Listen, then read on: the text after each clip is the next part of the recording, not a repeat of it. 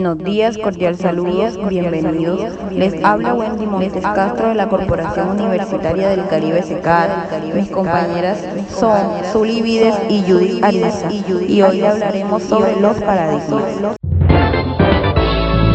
¿Qué es un paradigma? El modo en que pensamos y vemos las cosas, eso es un paradigma.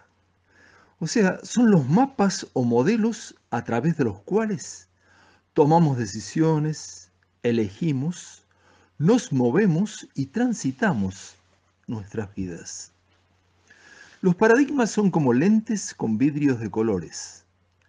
Según los lentes que tengamos puestos, según el color que tengan, veremos el mismo objeto de diferente color. Se considera los paradigmas como realizaciones científicas universalmente reconocidas, que durante cierto tiempo proporcionan modelos de problemas y soluciones a una comunidad científica. Un paradigma es lo que comparten los miembros de una comunidad científica y a la inversa una comunidad científica consiste en unas personas que comparten un paradigma. Un paradigma significa una cosmovisión del mundo compartida por una comunidad científica, un modelo para situarse ante la realidad, interpretarla y darle solución a los problemas que en ella se presentan. La humanidad ha ido cambiando y en las últimas décadas este ha sido de manera acelerada.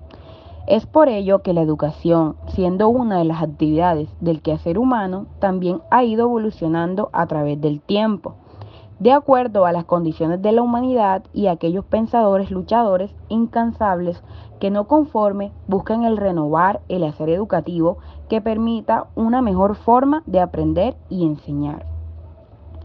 La historia es la retrospectiva de las cosas que ha realizado la humanidad y de ella aprendemos a corregir los errores y a enaltecer los aciertos por lo que es importante para cada actividad humana realizar el análisis de sus experiencias para poner un granito de arena en nuestro paso por el mundo.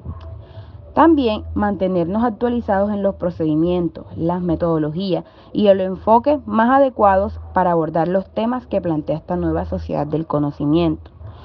Es parte de la adaptación para estar a la vanguardia de la nueva educación, a través pues, de las herramientas informáticas.